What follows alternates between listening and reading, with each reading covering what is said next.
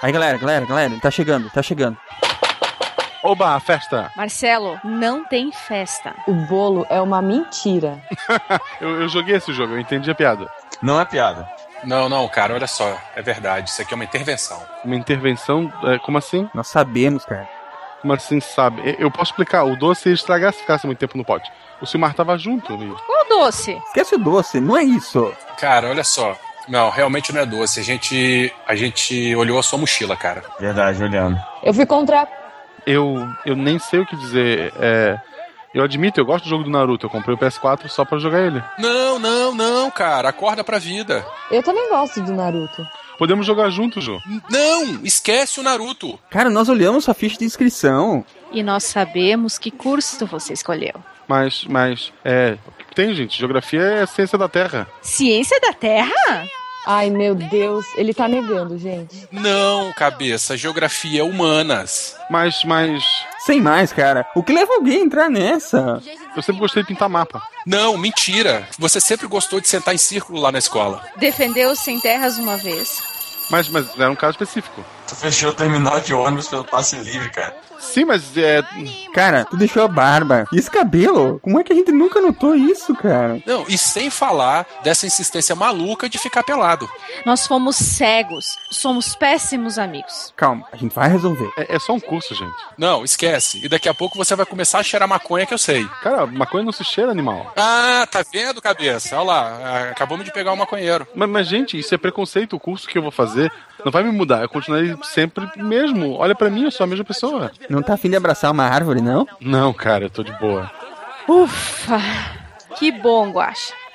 É verdade. Nós temos que confiar em você, tá certo. É, tá certo, fato, foi mal aí. Continuamos amigos, gente, tudo igual. Beleza, vamos lá pra casa gravar o SciCast. Sem problema, eu só vou pôr aqui meu chinelo. Oh my god! Não, gente, isso não pode estar acontecendo, sério. O que foi, gente? O que aconteceu? Fala. Puta que pariu, eu não acredito. Olha lá aquele gordo, bicho. De chinelo e pochete de couro. Não! não!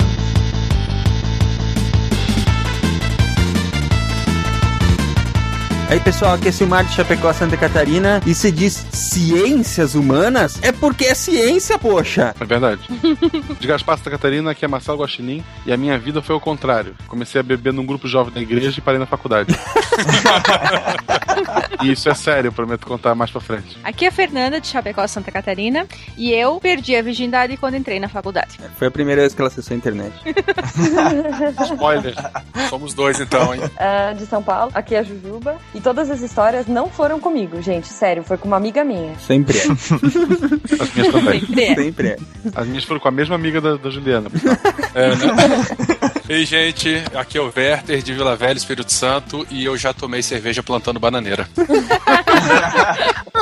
Aqui é o Giovanni de Londrina, Paraná, e eu sempre tentei entender por que calor que eu fugi de veterano anda em bando. Só facilita ser identificado, né?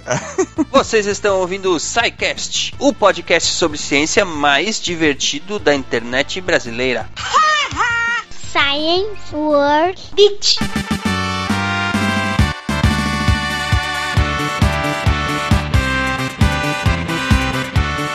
Olá, ouvintes do SciCast, bem-vindos à diretoria à sessão de recadinhos do SciCast. Boa noite, galera! Boa noite. Meu Deus, quanta gente! O que vocês estão fazendo aqui? O que vocês aprontaram? Ah, Estavam passando trote em alguém, aposto. Bagunça. Então, quem está aqui? Vamos, vamos, vamos por gentileza identificar esses miliantes. Marcelo, tudo bem? Tudo bem, querido. Estrela, tudo bem? Tudo bem. Chuba, tudo bem? tudo bem. Tarek, tudo bem? Tudo indo aqui. Ronaldo, como vai? Brilha muito no Corinthians. Tarek é uma depressão, né? Tá indo assim, que pariu. Eu sou realista com a vida. Ai, ai, muito bem. Depois, depois reclamam e não convidam ele pra gravar, olha só. Muito bem. Meninas, ajudem esse povo e digam quais são as nossas redes sociais. O Facebook é facebook.com.br podcast. O Twitter é twitter.com.br podcast. O e-mail é contato@sicast.com.br. Se quiser, eu posso fazer voz fina. Por favor, não, por favor. Não, não, não. Por favor. Muito bem. A melhor forma de enviar a sua dúvida, crítica ou elogio continua sendo através do formulário de contatos lá no site. Procure no menu contatos. E enfim, também temos agora Instagram, né, Juliana? É isso aí. Agora a gente vai por fotos de bastidor lá. É, vai ser Menos bacana. os nudes do Guaxinim. E qual que é o endereço, Ju? Bom, o endereço é instagram.com barra podcast. É isso aí. Acessem lá e sigam o SciCast lá no Instagram também. Muito É bem. isso. Sem números, gente. Chegamos à edição 100. Me obrigou a mudar todas as artes do programa. Vai ficar. E dá um espacinho a mais agora. Não espaça mais. E o que mais? Além disso, o, o que, que podemos falar? É apenas um número, mas é um número bastante significativo, né? Três dígitos. É isso que eu ia falar. É um número bacana e chegamos a ele com a ajuda de todos os nossos ouvintes. Então, são os primeiros na lista de agradecimentos, né? A todos os ouvintes que nos acompanham desde sempre, nos ajudam a, a divulgar o SciCast, a trazer mais pessoas para compartilhar a ciência com, estas, com esses ouvintes, com os seus ouvidos, né? Uhum. Então, fica aí o nosso primeiro agradecimento a eles. Muito bem, muito obrigado, Obrigada, meus queridos ouvintes. Obrigado. Seus fofos. Quando eu mandei o beijo, eu já estava pelado. Um beijo. Muito bem, na- em seguida, a nossa lista de agradecimentos não poderiam faltar os nossos primeiros anunciantes, afinal de contas, agora nós também temos anúncios no SciCast e eles nos ajudam a manter o SciCast no ar. Então, os nossos agradecimentos vão para quem, Juliana?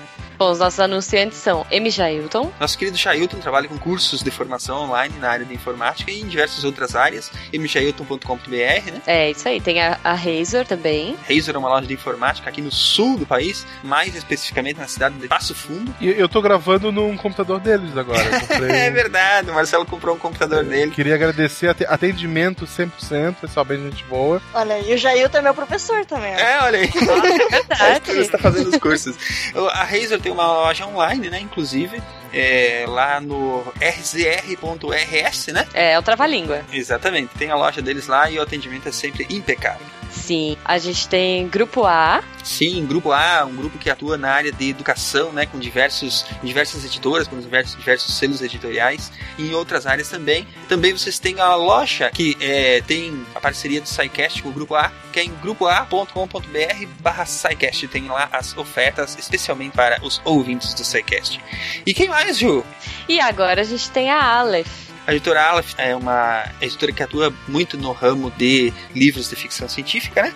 E também em diversos outros, diversos outros segmentos. E com o tempo vocês vão descobrir qual é a parceria que a Aleph terá com o SciCast. Tchan, tchan, tchan. Sim. Tchan, tchan. Continuando nossos recadinhos, ah, na velocidade da luz, Marcelo, diga aos nossos ouvintes lindos qual é a promoção de aniversário que está rolando. Afinal de contas, daqui seis edições estaremos de aniversário. Pra quem quiser ganhar uma caixa daquelas bonitas que já tem vídeo no YouTube, meu e da Jujuba por enquanto abrindo. Quem quer saber o que tem na caixa, procura os vídeos pra ver. E mas quem quiser ganhar esse kit SciCast tem que ouvir desde o primeiro episódio, Uhum. pegar todas as vezes que for falado ou feito uma referência ao filme Prometheus, anotar o nome do episódio, o número, né? E os minutos onde começou a ser falado isso. Quem mandar mais referências, Ou no fim antes. da promoção ganha. Se tiver um empate, ganha aquele que mandou primeiro. É isso? É isso aí. Eu, eu recebi um e-mail agora, Simard, vamos responder ao vivo, de um ouvinte perguntando: e o, o podcast Prometeus, que é o tema principal? Ele tem que citar o programa inteiro? Como é que ele faz? Boa. Aí você vê aí, cara. Você decide aí. O programa Prometeus, do minuto tal até o final, tu coloca. Isso, é, tal, tal, é. para no e-mail. Começa. né? Não, começa no minuto zero. É. Entendeu?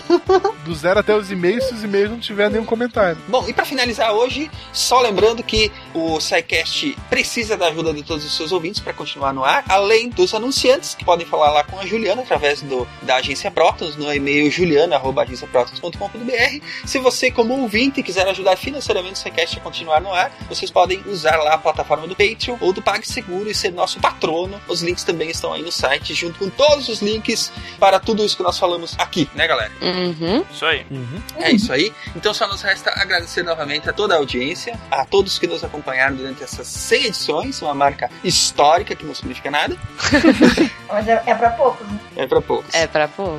E, e regularmente, com o servidor caindo e ainda assim. o nunca, nunca falhou uma semana, né? Nunca falhou, nunca falhou Nunca nem uma falhou. semaninha. Sempre no mesmo horário. 100 episódios significa que sem vocês seríamos um bando de esquizofrênicos aqui. Ah, O Tarek com suas referências. Sabe que tá melhorando, eu acho É, que... tá, tá. tá, tá. É isso aí. Eu tô aprendendo com o Marcelo. Você esqueceu de falar o que todo mundo tava esperando até agora. É mesmo? A gente anunciou lá atrás que a gente ia falar da venc- do vencedor, né? Ah, Do- bem lembrado. da promoção. Promoção Grupo A, eu não sei estudar. Quem é o vencedor? É da Luana. Cristina, Lemos. Oliveira. Nossa, Luana Cristina Lemos Oliveira foi a vencedora do concurso do Grupo A e levou um livro. Eu não sei estudar, né? É isso aí, Luana. E depois nós vamos entrar em contato contigo, Luana. A história dela vai estar publicada aí no post. A gente vai conversar contigo para mandar esse livro bacana aí pra ti. E, enfim, acho que é isso, né, galera? Só nos resta irmos para o episódio de hoje, que está muito bacana. É sobre calouros, é sobre acesso ao ensino superior. Contamos algumas das nossas histórias pessoais, espero que vocês gostem, né? É, então. Um episódio um pouco mais descontraído, mas não com, com menos qualidade de conteúdo do que vocês estão acostumados. Espero que todos curtam aí. E é isso aí. Depois do, do- da aula tem mural de recados lá com o Marcelo e com a Estrela. E o resto é história. Nos vemos na semana que vem em mais um SciCast. Sobrevivemos ao 100. É isso aí. Pra falar Vamos chegar. a- É, Oh, meu Deus. tem que esperar, tem que esperar. Se semana que vem tiver o 101, a gente sobreviver. É, tá bom. Vamos lá, gente. Deem tchau pros ouvintes e até. Tchau pros ouvintes. vem. Tchau. Falou, galera. Até Valeu, galera. que vem. abraço. Até, ou não. Pobre Desânimo, Tari. Tarik. Desânimo.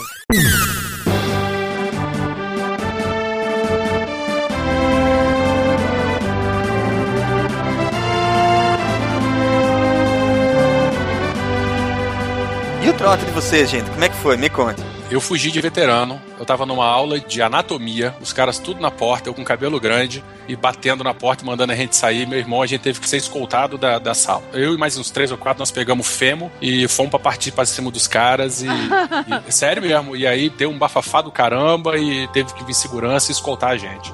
Nós ficamos uns dois, três meses lá com a galera querendo pegar a gente na força, mas aí no final deu tudo certo. Ninguém cortou nosso cabelo, não. Eu não, eu falei que eu ia processar os caras e eles se aquietaram. É, Eu, é. cara, eu passei por veterana. Eu fiz cara de adulta e falei, não, não, eu sou aluna veterana já. Os bichos estão ali atrás. e eles acreditaram, sei lá como. Você deu trote nos seus veteranos, né? Vocês não lembram de mim? Ajoelha aí. Total. Eu não tive veteranos, porque eu fiz parte da primeira turma e a primeira turma não tem veteranos. Ó. Pois é, eu, eu- olha só em que situação. Eu também fui a primeira turma, mas eu abuso dos caras, né? Era a faculdade de, de odontologia que queria pegar a gente. Como é que pode? Aí não vale, né? Não dá, um abuso do caramba. Não vale. Criamos um maior rebuliço lá. Esse negócio de pegar dinheiro, é, eu estudei numa faculdade particular, né? E era, pra quem conhece São Paulo, era ali no Morumbi. Cara, eu acho que em umas duas horas que, a- que a galera ficou no farol pedindo dinheiro, eles arrecadaram tipo uns 500 reais. Poxa! Foi muito dinheiro. Tipo, eu falei que eu ia largar o meu estágio e ia começar a pintar na cara e ficar lá todo dia, cara. Que profissão, calor ou profissional? Pois é, 500 conto, tipo, duas horas? Pô, quanto que eu ia ganhar isso sendo estagiária? Mulher é mais fácil. Ah, tá moeda. explicado, é mesmo. Marcelo teve trote constrangedor? Teve de, de tirar um, um, um dos pés do sapato, pintar a cara e mandar pra rua buscar dinheiro. Nossa senhora. No meu curso, a gente não teve calouros, né? Porque nós éramos a primeira turma, era engenharia química. E só que aí a biologia quis dar trote na gente e a agronomia também. Então eles se reuniram e vieram pra cima da gente. E aí também foi assim, fizeram caixinha com minhoca pra nós colocar a mão dentro. Ai, que doido. É, dança da garrafa, é, passar bala de boca em boca. Ixi, Maria. Assim, umas coisas muito Começou nojentas. leve, e aí, hein? aí no final eles pegavam nitrato de prata e benziam as pessoas na testa. Gente. E o nitrato de prata, pra quem não sabe, ele fica marcado, ele fica uma mancha marrom na pele. Ele, ele mancha a pele. E aí essa mancha demora mais de uma semana pra sair. E as pessoas ficavam com aquela cruz no meio da testa por mais de uma semana, né? Ridículo.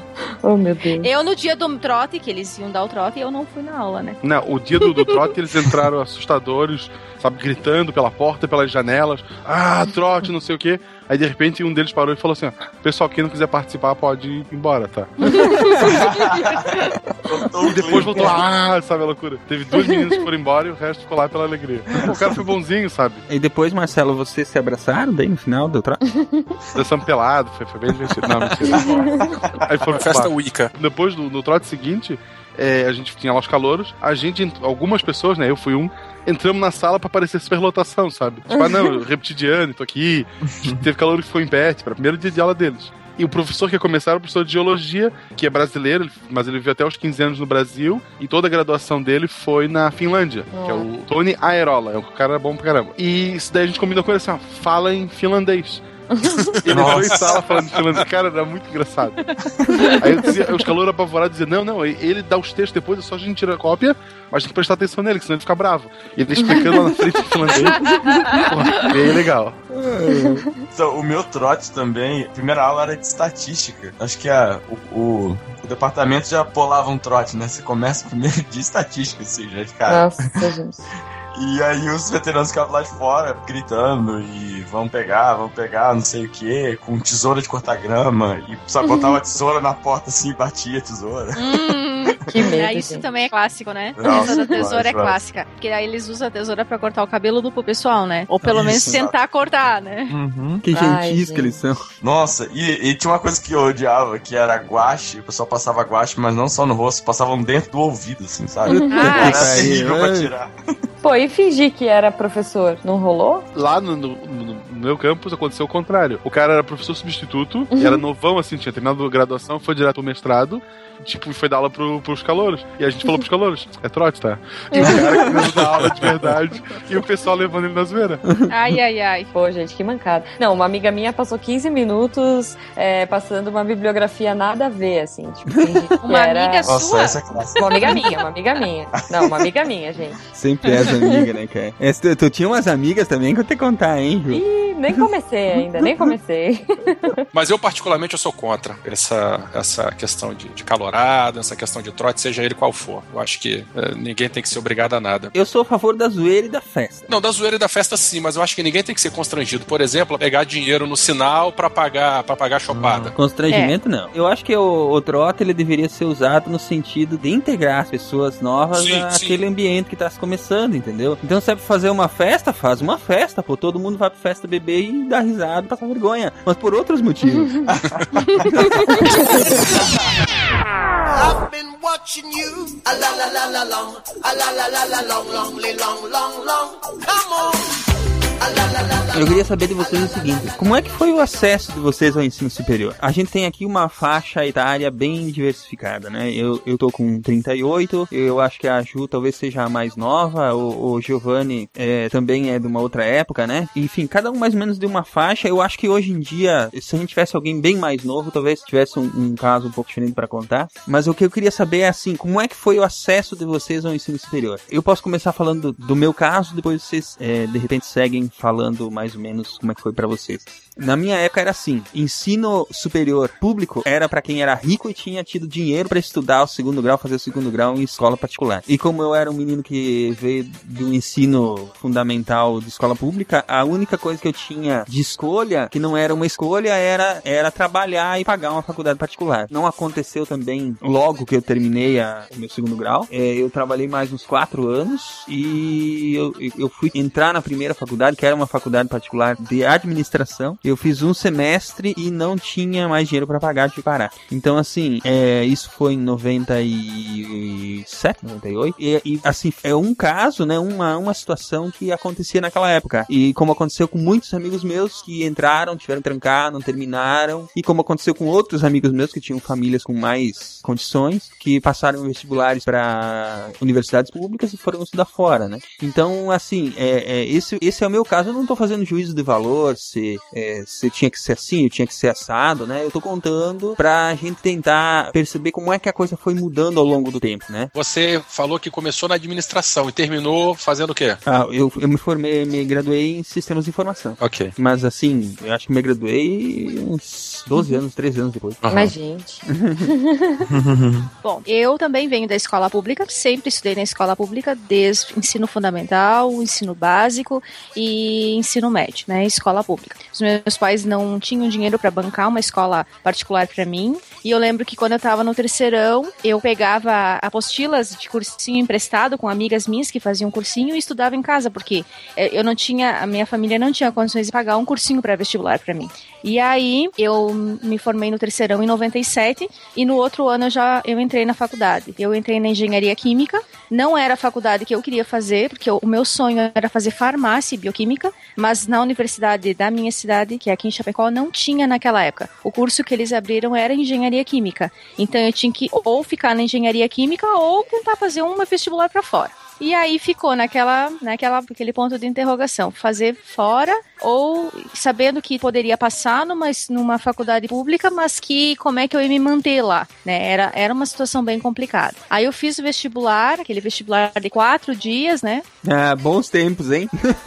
Segunda, terça, quarta, quinta fazendo, fazendo prova. E era de manhã e de tarde a É. prova, né? Gente. Eu estudei pra caramba e eu lembro que eu fiquei em segundo lugar. Nossa, Na olha. Ah, Olha parabéns. É, valeu estudar, né? Interessante isso que a Fernanda falou, que era, era, um, era um tempo em que tinha que ter grana mesmo pra estudar, entendeu? Não era só ter vontade, porque que nem ela falou, ela podia até fazer o vestibular e passar pra um curso fora, pra uma universidade pública, mas como é que ela ia se manter lá, entendeu? Não tinha Uhum. programas de bolsa, ou Não, se tinha era, é, ou se tinha era difícil o acesso, né? O acesso era muito difícil a esse tipo de coisa. Então, assim, eram tempos meio complicados. A Fernanda, inclusive, ela passou no primeiro vestibular dela pra, pra mesma universidade onde eu fui cursar administração, a gente não se conhecia na época. Eu me formei no segundo grau em, em 94 e eu só fui prestar o primeiro vestibular em 98. Então, aí nós fizemos pra mesma universidade. Eu sou de uma cidade vizinha aqui de Chapecó, de Xaxim, e a Fernanda é aqui de Chapecó mesmo. E assim, é, é, o quanto a questão financeira interfere né, nas escolhas de vida das pessoas, principalmente Uhum. nessa, nessa fase do acesso ao curso superior, né? Uhum. Aí eu comecei a fazer engenharia química e olha só, como eu não sabia se eu ia passar, eu fiz também um curso, um processo seletivo para um curso técnico no Senai na época, que era técnico em alimentos. Então, nos primeiros meses ali do ano de 2000, de 98, acho que foi até março, abril, eu fazia técnico em alimentos de manhã, que era também gratuito o curso, e à tarde e à noite eu fazia engenharia química. Então eu estudava o dia todo. Só que isso durou dois meses. No terceiro mês eu vi que não dava mais. Eu precisava dar um jeito de ajudar a minha família a pagar a graduação, né? Porque o curso era um curso caro, era um dos cursos mais caros que tinha na faculdade. Aí eu comecei a trabalhar na, na monitoria de um laboratório lá na escola onde eu estudei. Depois eu fui dar aula nessa escola, né? Enquanto logo depois. E chegou na metade do semestre, no, no final do, sem, do primeiro semestre, eu tava com uma dívida imensa na universidade, que eu não conseguia pagar as, as mensalidades. E aí, a minha mãe, eu lembro que ela pegou, ela fez acerto de contas na empresa onde é ela trabalhava para conseguir o fundo de garantia, aqueles 40% do valor para conseguir finalizar, né, o, o semestre, o, o pagar todo o semestre da faculdade. E aí, eu lembro que aquela noite ela chegou em casa e falou para mim: "Você tem duas opções, Fernanda. Ou você muda para um curso mais barato, ou você tranca a faculdade, porque a gente não tem condições de pagar". E aí, o que me restou foi fazer biologia. E me formei em biologia quatro anos e meio depois. Não foi fácil, não foi fácil, mas me formei. Caramba. Tem que, tem que tocar uma musiquinha triste aí, gente. Bichinhos! Deem um oi aqui, ó! Cara, olha só, eu, eu tenho 39, né? Então as minhas datas vão, vão coincidir bastante aí com as suas também. É, eu, do contrário, estudei a vida inteira em colégio particular. Ê, bundinha. Na época nós chamávamos de playboyzinha as pessoas como É, fazer o quê? E, e ainda morava na beira da praia, cabelo comprido e louro, era um terror. Era um terror. A tua cidade era cidade pequena ou era cidade grande? Não, cidade pequena. Aham. A, a região metropolitana da Grande Vitória hoje tem um milhão e meio de habitantes, que pega aí uns 4, 5 municípios. Naquela época não era nada. Mas enfim, eu, eu- eu estudei uns 15 anos no Colégio Marista, fiz minha vida toda lá. E no último ano fui, passei por um, cursinho e tal. É, antes um pouco, meu pai tinha perdido o emprego e tal. Ele foi daqui, ele arrumou um emprego aí, lá em São Paulo. E ficou um ano, uns dois anos indo e vindo, indo e vindo, indo e vindo, até que a gente viu que não dava mais. E aí decidimos mudar em São Paulo, para São Paulo, quando coincidiu direitinho aí com a época lá do, do finalzinho do, do, do- terceiro ano para fazer vestibular. Eu tentei vestibular aqui na Federal do Espírito Santo para psicologia, por incrível que pareça. Psicologia. É, psicologia. Na Unesp eu tentei engenharia florestal e depois eu tentei aí lá em São Paulo na Metodista, em São Bernardo, para biologia também. Psicologia não passei, na Unesp eu fiquei, eu acho que segundo suplente e, e passei lá na, na, na numa particular lá em São Bernardo. E fomos aí para São Paulo. Eu fiz três anos de curso. Aí, mas a situação começou a apertar também, aí minha família teve que voltar para Vila Velha. Eu, na verdade, com dois anos de curso, minha família teve que voltar. Eu fiquei mais um ano morando sozinho aí, pegando, pegando monitoria, fazendo estágio, pegando bolsa. É, e aí no final do meu terceiro ano, a- o curso são quatro anos, né? É, Não foi eu- essa festa toda pra pagar a faculdade também. Cara, não. Teve que ralar. Não, fazer o quê? É, aí o. Porque essa, acesso à bolsa é muito difícil, né, cara? Sim. E aí, no, no- no finalzinho do terceiro ano, surgiu, eu, com conhecido, com amigo e tal, cidade muito pequena, eu fiquei sabendo que ia abrir vaga, vaga de transferência para federal daqui. Então eu fiz, não chega a ser um vestibular, mas é uma prova é, de conhecimento específico. basta- na época era bastante difícil, eu não sei nem se existe essa modalidade hoje.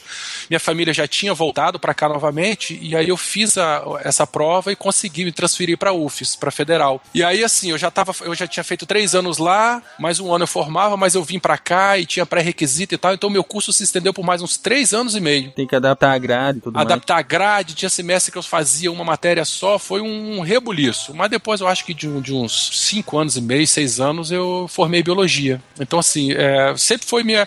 Eu tentei a engenharia ambiental, a engenharia florestal, perdão, tentei psicologia e tal, mas é, realmente se eu passasse, eu acho que não, não daria muito não, porque meu foco sempre foi biologia mesmo.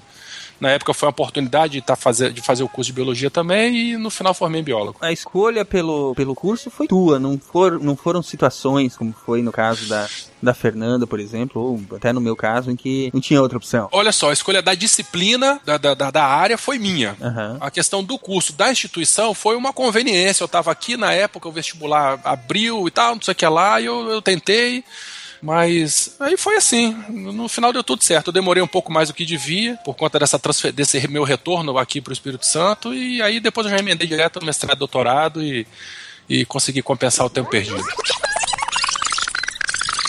Estudei em colégio público. Eu estudei, na verdade, o primeiro e o segundo ano do ensino fundamental. Eu fiz colégio particular, eu não fiz pré-escolar, fui de primeiro pro segundo.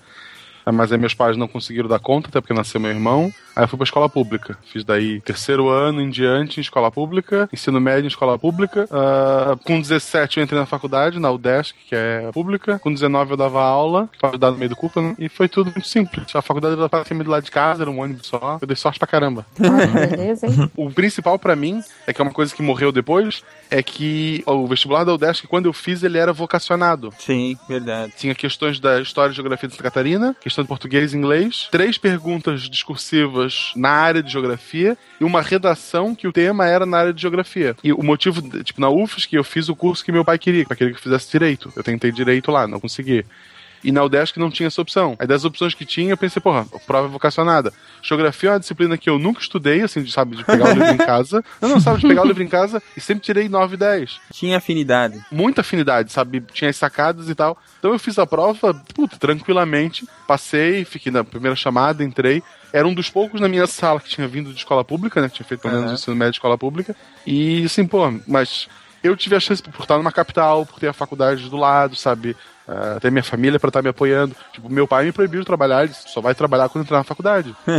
E daí eu entrei na faculdade, peguei bolsa de pesquisa, larguei a bolsa pra começar a dar aula, né? Com 19 anos eu podia dar aula. Fui dar aula pro terceiro ano noturno, que tinha um monte de repetente.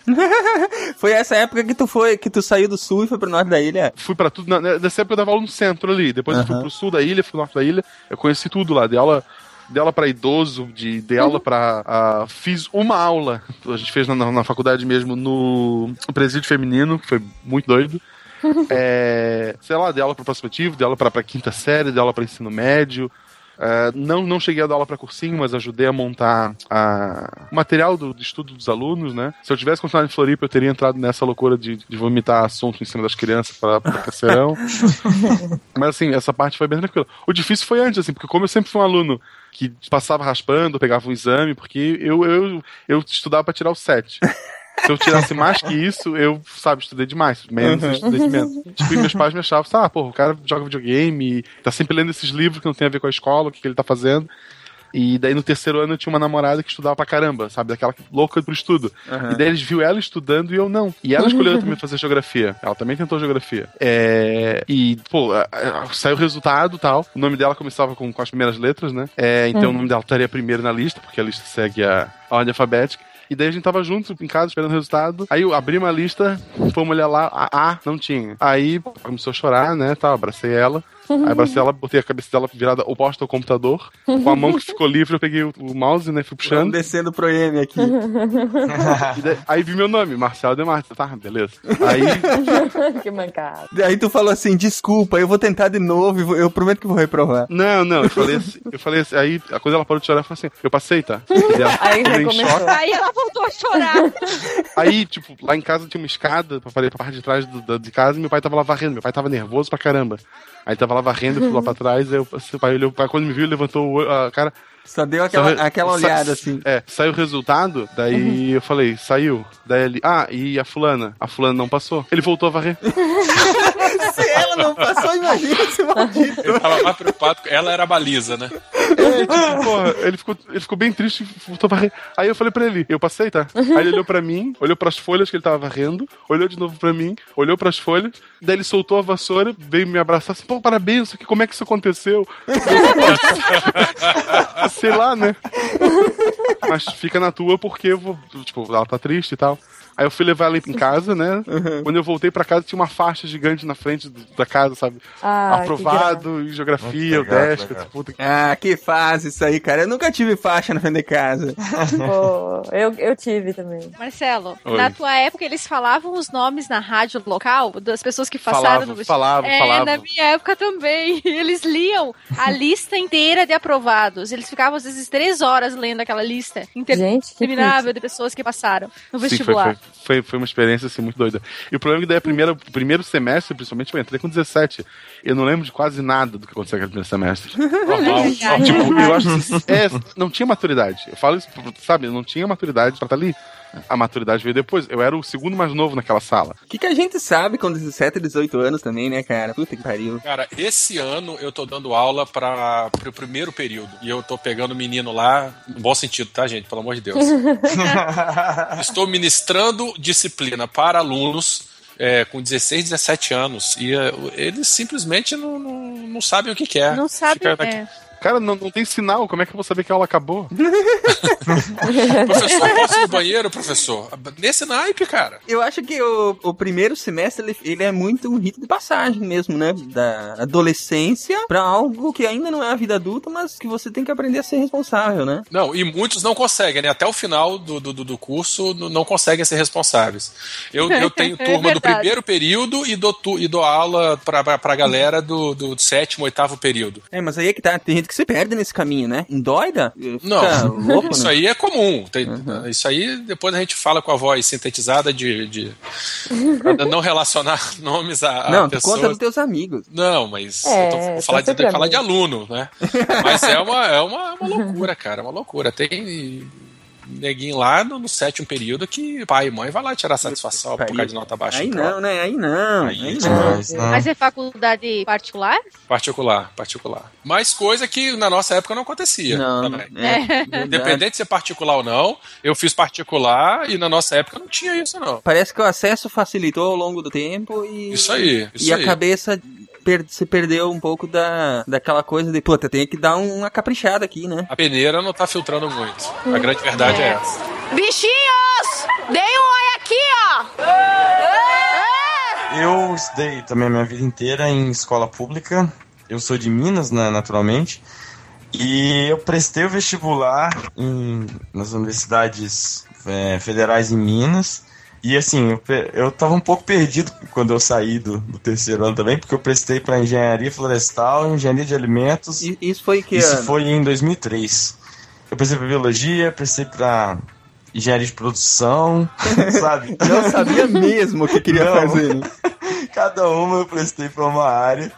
E aí acabou que eu, eu não passei no, no, no vestibular, mas na época já tinha o, o Enem, alguns lugares já estavam começando a utilizar a nota do Enem para você poder entrar. E aí eu, o meu irmão já morava aqui no Paraná, numa cidade próxima do Mato Grosso do Sul, que se chama Guarama.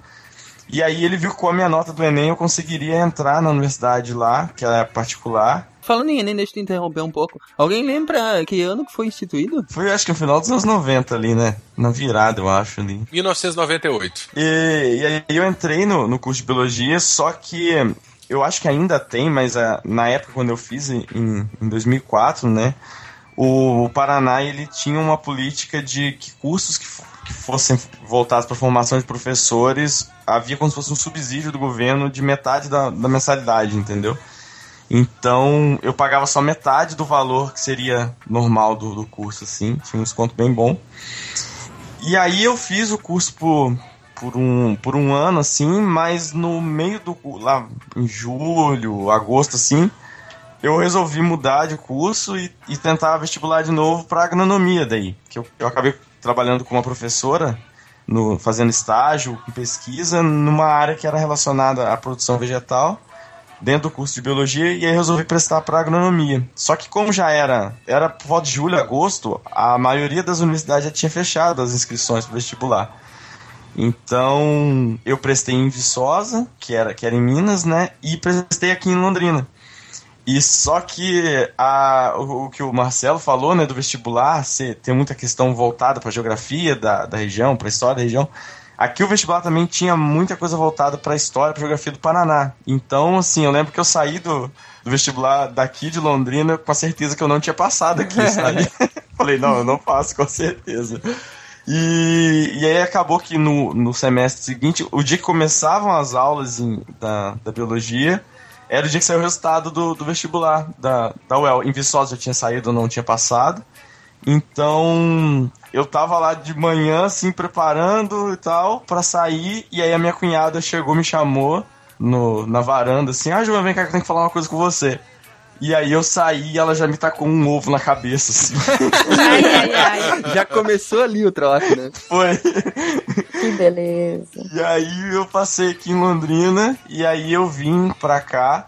Só que aí morei em República, tudo, né? Durante todo o tempo. E assim, desde o começo eu comecei a fazer estágio e aí eu consegui bolsa de, de iniciação científica, né? Que ajudou também. É, era isso que eu ia te pedir. É, é, eu vi que você tentou muita coisa e tal, principalmente em, em federais, né? É, é, essas, essas escolhas, essas opções, quanto teve aí de fator financeiro que te levou pra esses caminhos? Bastante, assim, com certeza. No caso, assim, eu tive a sorte de. Porque, por exemplo, eu tenho dois irmãos que são bem mais velhos, né? A nossa diferença aí é de 12 e, e 10 anos, né? Eles já estavam formados já. Já, já estavam trabalhando, o meu irmão mais velho já era casado. Então, por exemplo, quando eu vim pro Paraná, me- mesmo fazendo a universidade particular, eu morava com ele, né? Aham. Então, assim, alguns cursos já eram eliminados aí, né?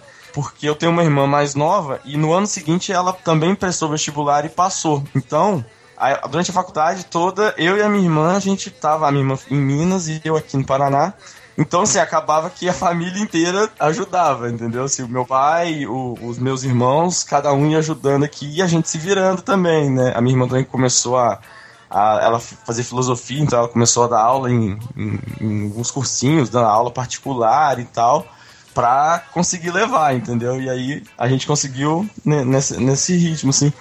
E também eu consegui a, a bolsa de iniciação que de iniciação científica acabou ajudando bastante, né? Que acabou te levando pro outro lado do mundo também. Sim, também. Exatamente. No final. Mas essa é uma foi. outra história, né? Sim, sim. Eu estudei em colégio municipal, na minha cidade era bem forte o, o colégio municipal, que era meio a meio, assim, metade dos pais pagavam, metade o município. Então era era um ensino meio que forte, bem tradicional, bem careta, mas eu fui indo nessas até o colegial. No colegial eu ganhei bolsa num colégio particular. Meu pai era, trabalhava lá e tudo mais, então eu acabei ganhando bolsa. Então tudo que eles economizaram no- durante o meu período escolar, eles falaram: Ó, filha, tá garantido. Se você não passar, a gente paga uma faculdade. então eu já fui mais tranquila, né? Uhum. Aliás, falta um pouco, um pouco dessa cultura de guardar grana para os filhos estudarem no Brasil, né? Vamos É, ser acho sinceros, que né? não tem muito isso, né? Acho É. que nos Estados Unidos, meu, Nos nasceu. Estados Unidos nasceu, o pessoal abre uma poupança pra, pra pagar a faculdade, né? O financiamento também ficou fácil até um tempo atrás. Aí, É, né? agora, né? Agora ficou fácil, né? É. Na nossa época, né? Era mais difícil. Era bem mais difícil. Então, assim, eu me formei na, no M3, prestei vestibular, aí eu prestei, claro, prestei USP, só que também eu não tinha nada que eu queria, assim, eu queria fazer design na época. E a USP não tinha design. Então, o mais perto, ou era arquitetura, ou era. é, Ai, como é que chamava? É, editoração eletrônica. Tipo, nada a ver, assim, tinha 15 vagas, era, uma, era um curso muito bizarro que só tinha de manhã. Pouquíssimas vagas. E eu falei, não, é, é esse mesmo que eu vou prestar. Claro, né? Cautions. E, e aí eu acabei não passando por um ponto. Foi a minha frustração de vida da USP, que foi, tipo, muito triste. Mas, é, e aí eu acabei prestando dois vestibulares particulares, além da USP, pra me garantir, já que, né, sou filha única, meus pais tinham juntado uma grana. Eu prestei numa faculdade pública, eh, não, numa particular, que era muito boa, que era o curso que eu queria, de design, que era uma das mais legais na época e tal. E eu prestei em uma meio X, assim, pra garantir que eu ia passar, pra eu não ficar deprimida, assim. Não, gente, passei. Sim, pelo menos passei em uma. Passei em uma. Tanto que assim, sei lá, eu, eu fiz bem nas coxas, porque eu já tinha certeza que eu tinha passado na, na que eu queria, de design. E aí eu fui fazer, eu acho que eu acertei, tipo, 20 questões de 60 e fiquei em, tipo, trigésimo da faculdade inteira, sabe? Então era uma faculdade bem meh, assim. Mas passei. Na que eu queria, eu passei em sexto lugar, fiquei feliz pra caramba e comecei. Tipo, mas era bem difícil mesmo, assim, era, era mais caro, a galera tinha uma dificuldade maior. É que como eu tive essa essa vantagem de ser filha única e ter estudado em colégio público a vida toda, né? E, e o particular eu era bolsista. Então eu tive é, mais ou menos como Guaxinim, assim. Eu só fui trabalhar quando eu tava na faculdade, no último ano ainda, que meus pais seguraram o máximo, assim. Não, espera, é, porque depois vai ficar bem mais difícil e tal. Então pra mim foi até que fácil. E eu também me formei no colégio em 2003, 2004 eu já tava na faculdade. Foi rapidinho, então. Fui direto, é, eu tinha 17 também, eu era uma, uma pequena caloura. É outra coisa que dá um bom debate. Mas primeiro vamos dar as boas-vindas ao Fabrício. Desculpa, gente, eu entrei quietinho no canto da sala ali, fiquei escondidinho Vem ali cá, no escuro. vem cá, Fabrício. Vem aqui pertinho de mim. Vem cá. Eu. Vem cá. Ô, Sor, desculpa. Sor. Eu tava, eu, eu, eu tava estudando pra prova o- de segunda-feira. Sor. Pessoal, peguem os ovos. Stand up for your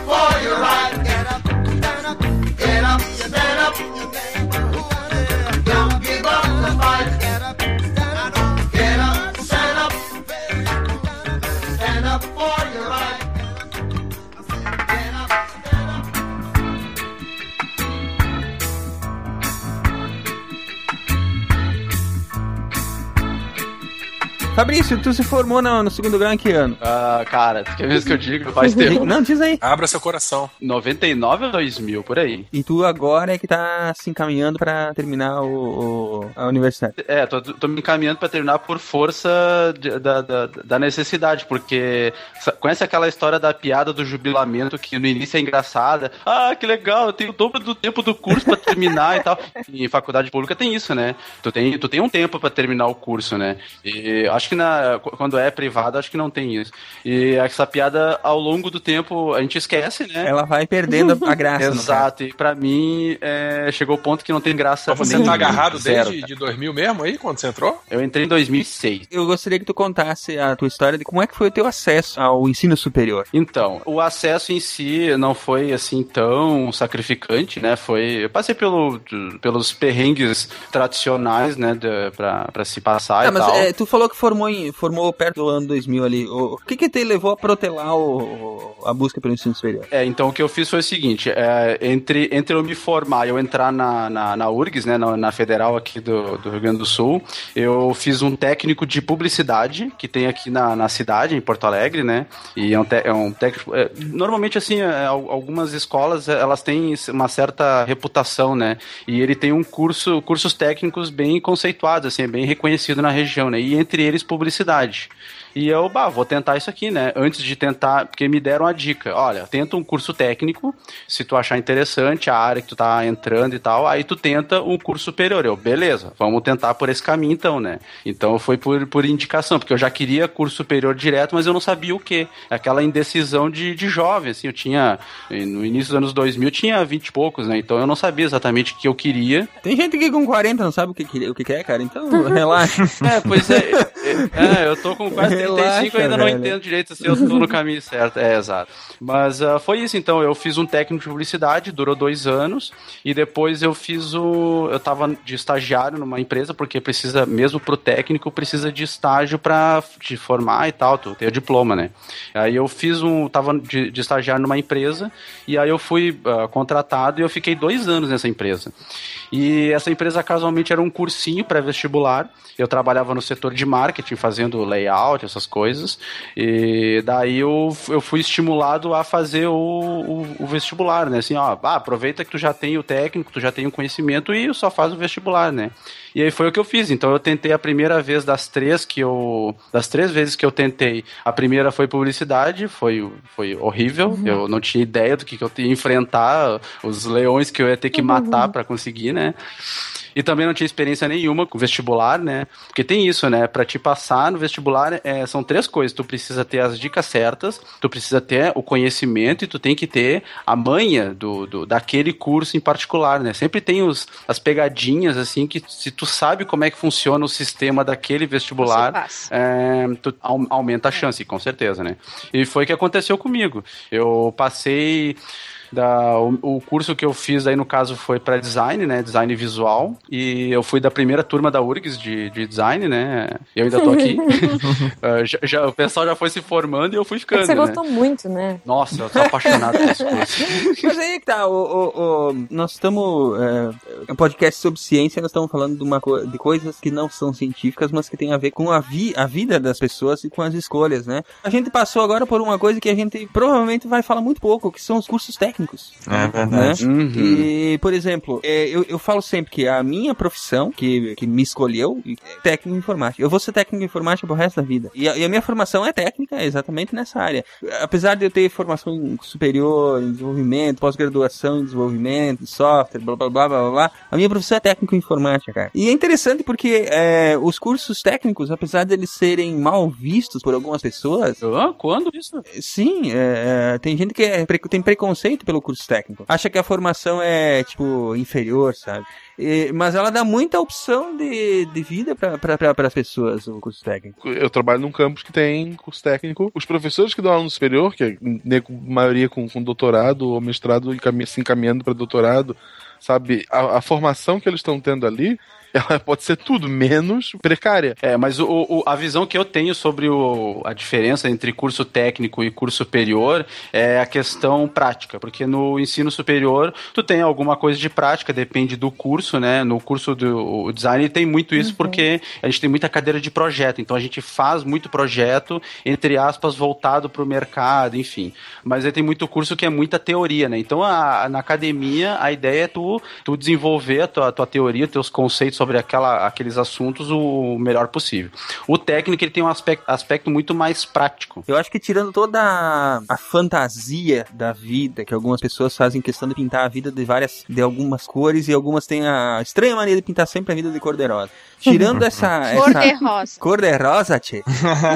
Cor de rosa. Tirando essa máscara bonitinha que a vida não é assim, eu acho que o, o curso técnico, para quem é fudido, vamos, vamos falar sério. Tem gente que nasce fudido, eu nasci fudido, por exemplo. Se eu não tivesse a minha profissão, eu, eu estaria fudido até hoje. E o curso técnico, no quesito empregabilidade e te dar condições de sustento, ele é, é mais eficaz que o curso superior. Muito Sim, mais. sem dúvida alguma. O moleque termina o segundo grau já empregado, né? Sim, exatamente. E quem entra pra academia vai levar mais 4, 5 anos aí. É.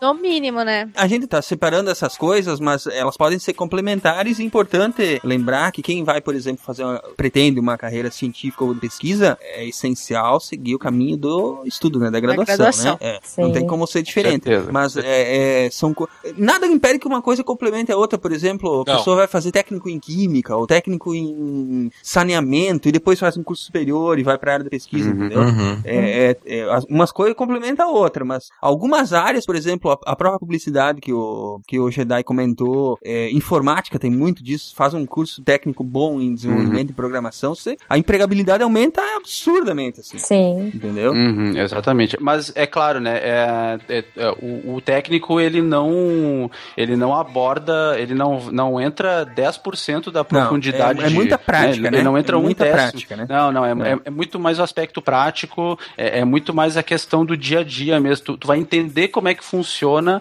aquela profissão, no, no sentido mais amplo da palavra, né?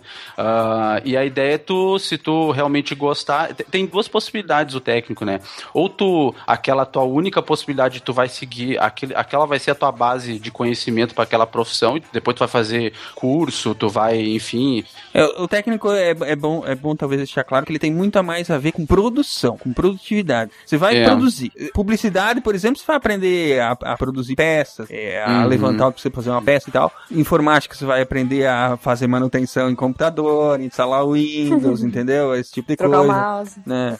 É, mas assim, ó, ou a pessoa então ela vai se de- vai, vai usar essa, sei lá, às vezes a pessoa é, tem um, um- ela tá numa situação social que não favorece ela a avançar nos estudos e aí o técnico é a, a possibilidade dela, ou ela serve como foi o meu caso, né, não que eu seja abastado, mas ah, eu, eu usei o técnico como um caminho para ter certeza, não, será que é realmente isso que eu quero?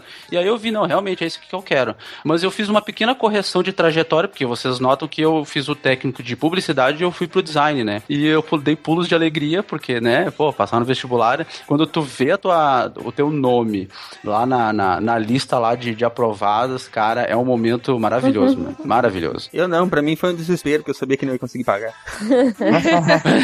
Não, foi interessante porque o, o primeiro vestibular que eu, que eu passei, que nem eu tava comentando lá no começo, foi em 98, foi pra uma universidade particular aqui de Chapecó. Eu entrei no curso já sabendo que eu não iria conseguir Pagar. pagar, o, o que ele custava, entendeu? Tá, mas e por que que tu entrou em... O sonho de ir pra faculdade, né, cara? É, Uhum. e, então eu, eu fui pra, pra faculdade já sabendo desse problema, porque o meu curso custava 500 reais e eu ganhava 550 reais Uhum. trabalhando. Então eu trabalhava o dia todo e ia pra faculdade à noite, de uma cidade vizinha. Então eu tinha que sair do trabalho, pegar o ônibus, andar uma hora pra chegar na, na, na faculdade. Ah, é tenso, É né? tenso, cara. Cidade pequena, não, não tinha não tinha universidade na minha cidade, eu tinha que sair pra fora pra estudar. Hum. E chegou, e realmente chegou no- na metade do semestre e já não tava mais conseguindo pagar, entendeu? E aí não teve jeito. Eu- o único futuro que eu vislumbrava era assim: eu vou ter que trancar, eu vou ter que partir pro abraço e trabalhar, fazer alguma coisa da minha vida pra um dia tentar de novo. E foi exatamente isso que aconteceu. Eu, eu tranquei a faculdade, eu, eu vim morar pra Chapecó, arrumei um trabalho aqui. E naquela história que eu falei, minha profissão é técnico de informática, ela me escolheu porque eu trabalho com isso desde os 15 anos, entendeu?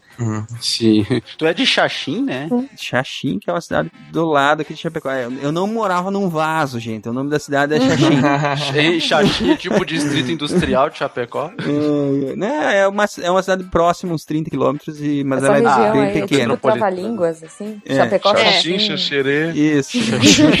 Faxinal. Mas enfim, aí eu, aí eu tranquei, a, tranquei a faculdade, vim pra Chapecó pra trabalhar. Uhum. É, trabalhei uns dois anos aqui, trocando de trabalho e tal. E realmente, quando você vai pra uma cidade grande, as suas possibilidades de empregabilidade aumentam muito. Porque você vai ganhando experiência, ao mesmo tempo que você tem muitas empresas que precisam da- tua mão de obra, né? É, aumenta a concorrência, mas como aumenta as oportunidades, então pelo menos fica uma, um fair fight, né? E aí, aí assim, é, é, aí eu comecei a não voltar pra universidade porque eu trocava muito de trabalho, porque toda hora tinha oportunidade de crescer. Eu fui Uhum. me tornando um técnico mais experiente, né? Conceituado, conceituado.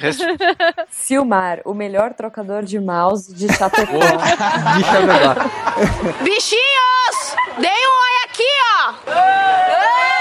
Eu não voltava para o curso superior porque o trabalho não estava me deixando. Eu conheci a Fernanda em 2001, né, Fernanda? Nós, eu já estava trabalhando numa empresa em que eu tinha que viajar para trabalhar. Então vocês vejam, eu larguei o curso superior lá em 98 e eu só fui voltar a prestar outro vestibular, né, para fazer outro curso daí, né? Já mais na área que, que eu estava trabalhando mesmo, em 2003. E aí eu voltei para fazer sistemas de informação, que era outro curso. Então, então são, são dois mo- momentos muito diferentes. No, no momento em que eu entrei com uma- vontade muito grande de fazer um curso superior, porque era alguma coisa assim que eu vislumbrava como um sonho, e num segundo momento em que eu já tinha uma carreira iniciada e uma carreira em- muito calcada na realidade já, né? Que eu já era. Aí eu já estava trabalhando com desenvolvimento de sistemas, já estava trabalhando com uma carreira consolidada praticamente. Já, já tinha definido o que eu ia fazer na, na minha vida, entendeu? E aí eu voltei pra pra fazer um curso superior pra completar, pra complementar a minha formação eh, na real, entendeu? Era uma questão de evolução do conhecimento mesmo de, de um, no- dentro de um caminho que tu já tinha, né? Mas o primeiro, o primeiro vestibular que tu fez era pro mesmo curso? Do que que era? Não, era pra administração.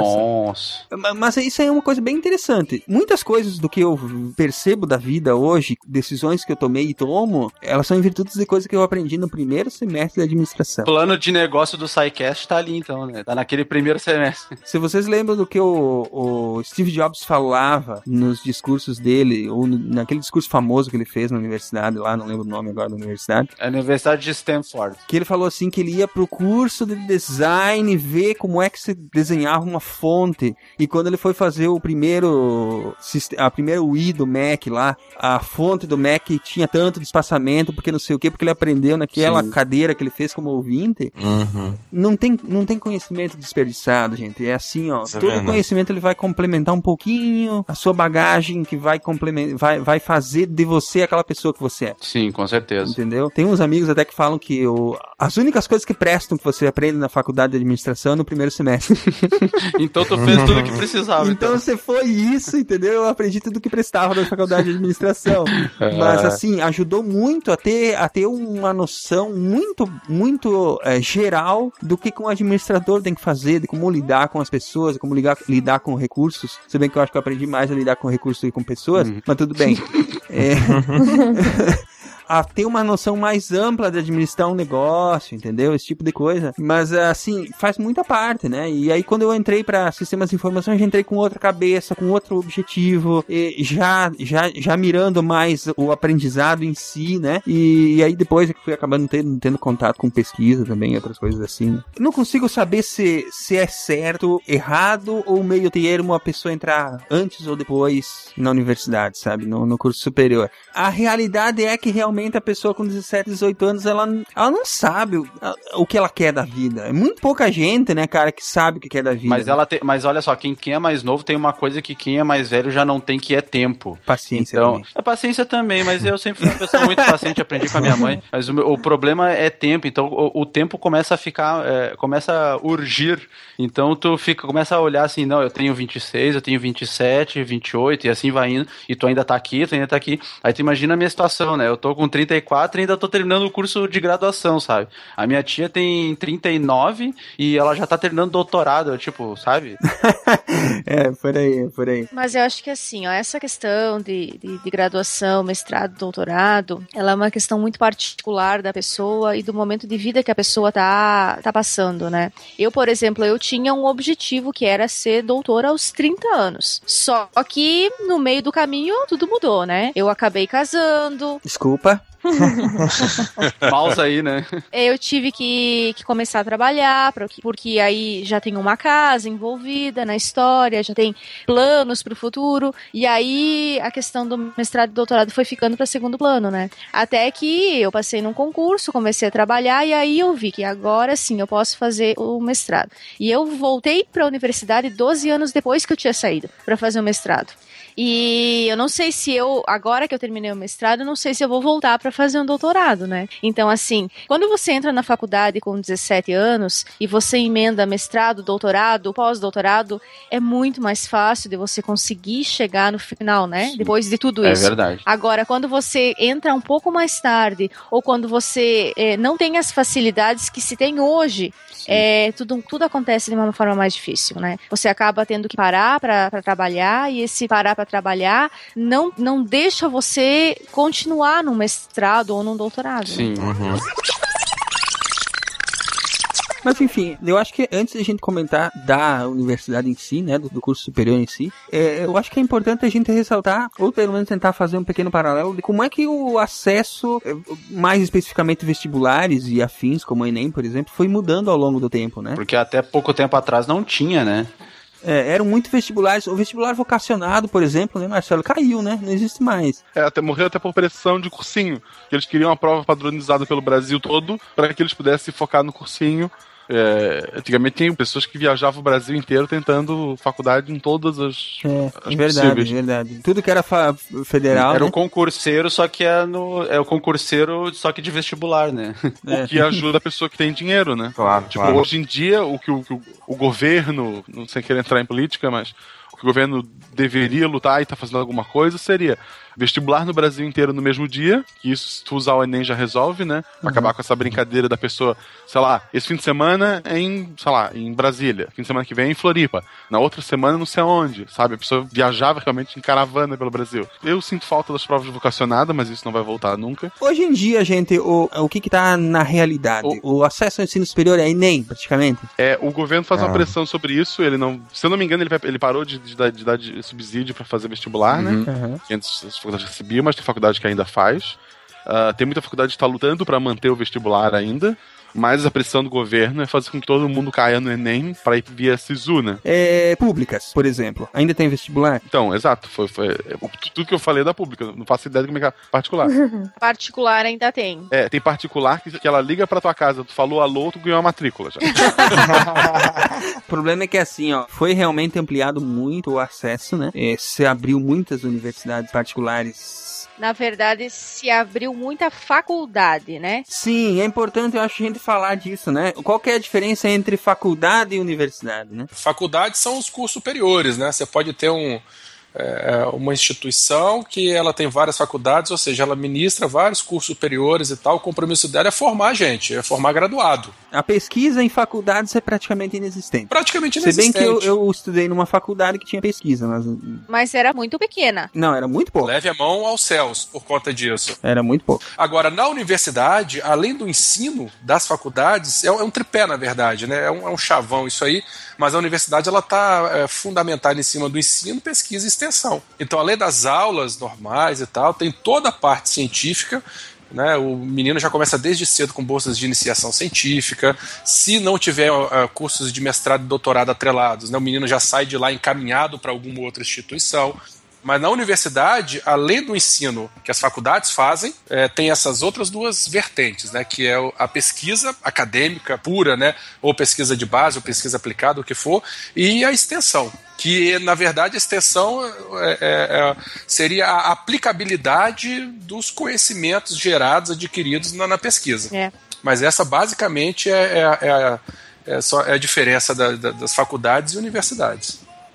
Não tem uma questão também de es- escopo de conhecimento, porque as faculdades, ela- me parece que elas são mais restritas. Elas têm um leque menor de opções de curso, e esses cursos, eles são mais assim, eles meio que se conversam. Por exemplo, sei lá, tem uma escola de administração que ela tem ah, diversos cursos voltados para administração, mas aí se tu tem uma universidade, aí tu tem desde administração, química, física, informática, design, entendeu? É, porque veja bem, a faculdade, você pega uma faculdade que tem, ela é voltada para o curso de humanas, né, as disciplinas, as cadeiras de humanas.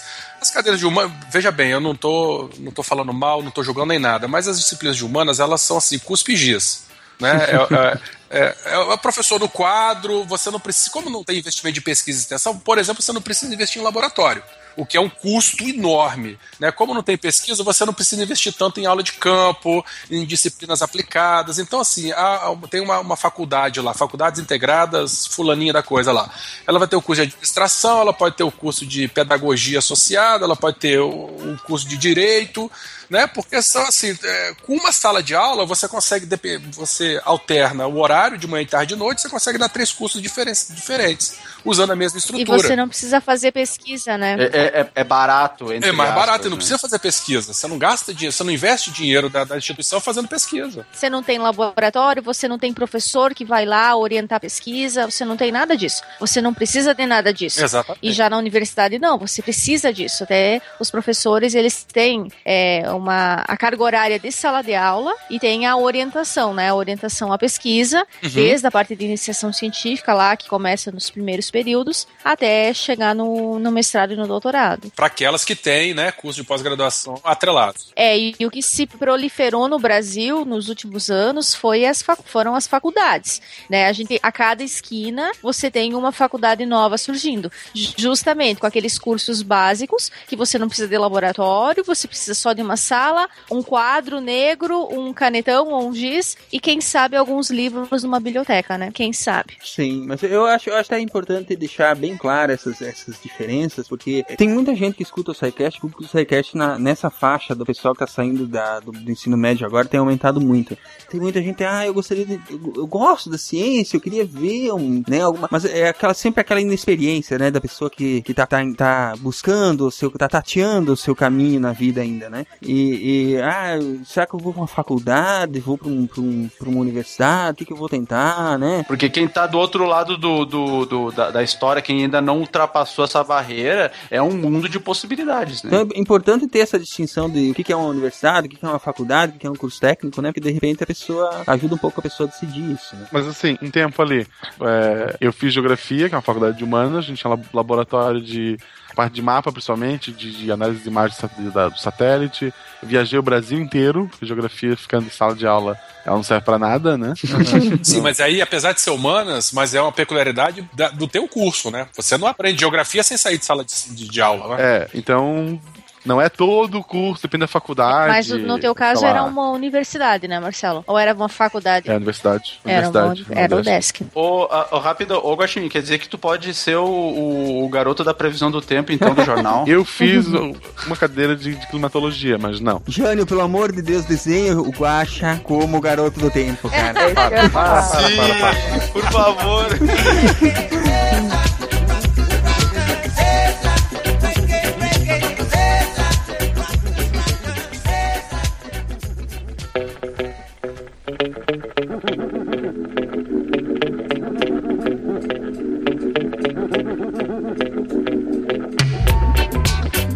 O contato com a iniciação científica, o contato com a pesquisa, né? Como é que foi pra vocês? Ele tardou, ele foi logo. Como eu, eu- o primeiro curso que eu, que eu fiz, então eu comecei a fazer estágios e tal. Eu, na verdade, eu trabalhava em extensão e pesquisa, então eu trabalhava no museu. Tá, mas pera, calma, muita calma. Você entrou na faculdade, você já teve contato com pesquisa de iniciação científica logo no primeiro semestre, no primeiro período? Sim, no primeiro período já. Porque, assim, qu- quando eu entrei na biologia, havia um programa de, de seleção dos alunos para os projetos, né? Então o professor disponibilizava os projetos, a lista de projetos, e o aluno se inscrevia para cada um daqueles lá que ele tinha interesse. Então acabava que a universidade ela incentivava, né, que o aluno fizesse esses, trabalhasse com pesquisa e tal.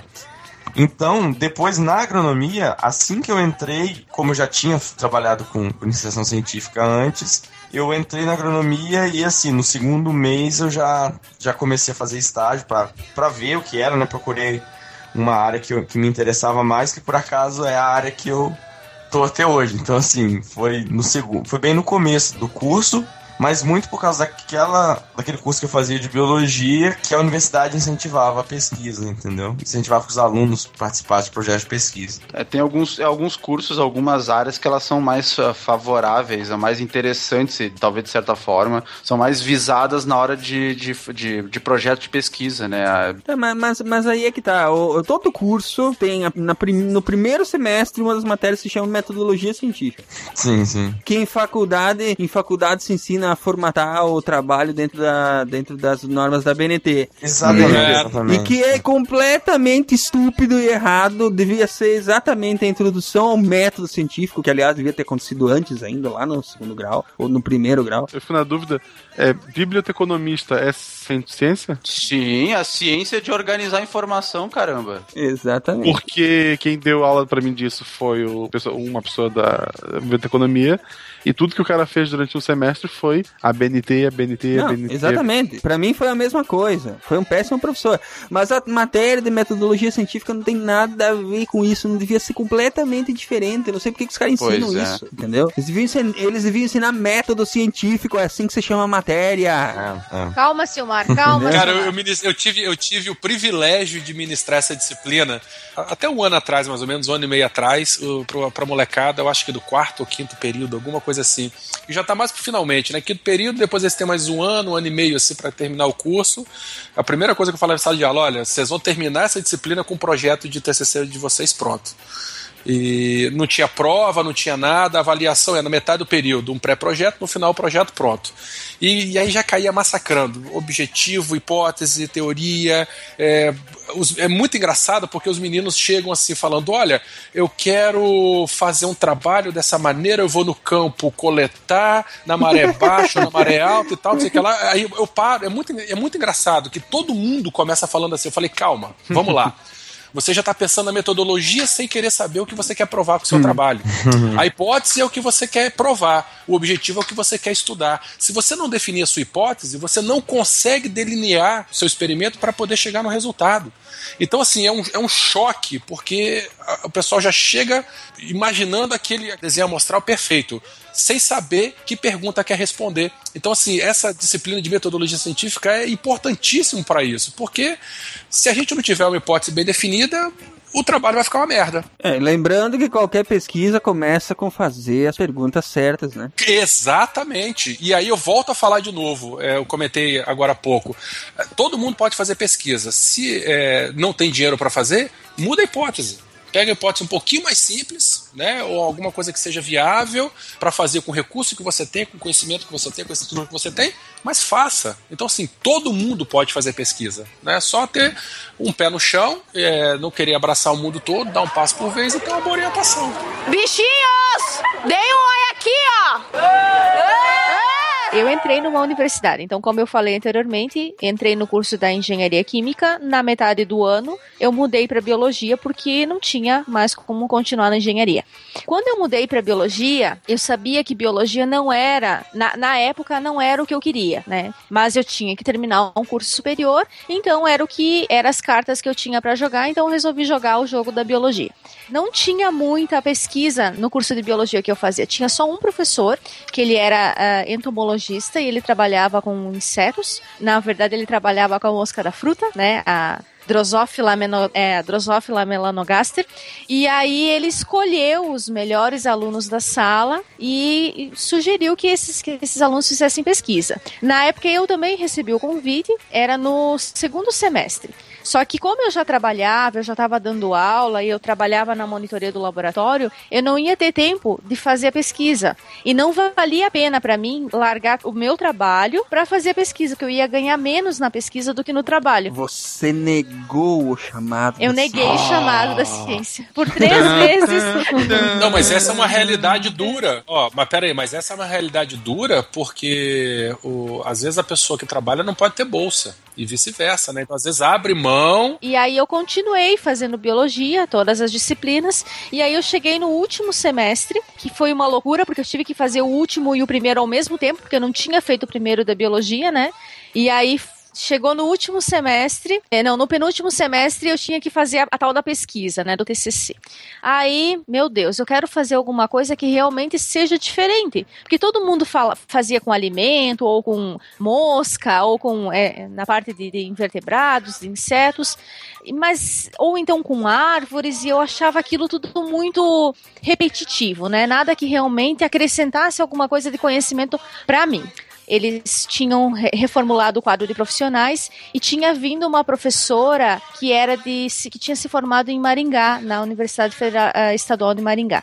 E ela era e- ecóloga e também tinha especialização doutorado na área de limnologia e aí, quando ela chegou naquela, naquela eu lembro muito bem, naquela noite, eh, o coordenador do curso trouxe todos os professores para se apresentarem, para dizer qual era a linha de pesquisa que cada um deles ia, ia ministrar naquele semestre, ou podia nos auxiliar nos trabalhos. E eu lembro que aquela professora que ficou na ponta era a, a mais gordinha e a mais feia de todas, né? Eu lembro até a roupa que ela estava usando, né? Ela estava com uma, uma bermudinha de cotton bem coladinha, ela era bem gordinha, com cabelo que parecia uma juba de leão e de chinelo de dedo.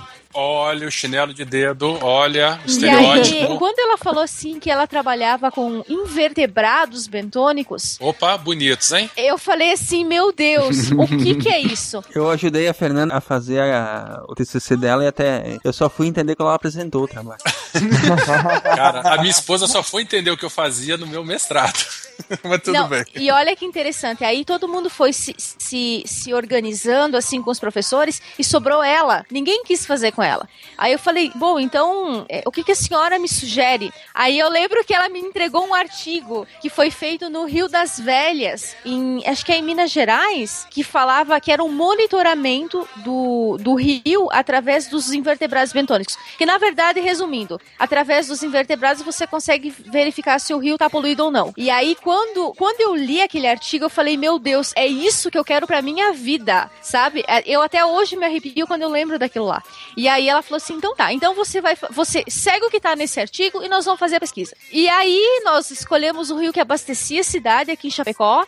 Eu lembro que eu não sabia nem os pontos, como é que fazia. Eu fui com meu pai pra gente achar os pontos de coleta no- ao, ao longo do percurso do rio.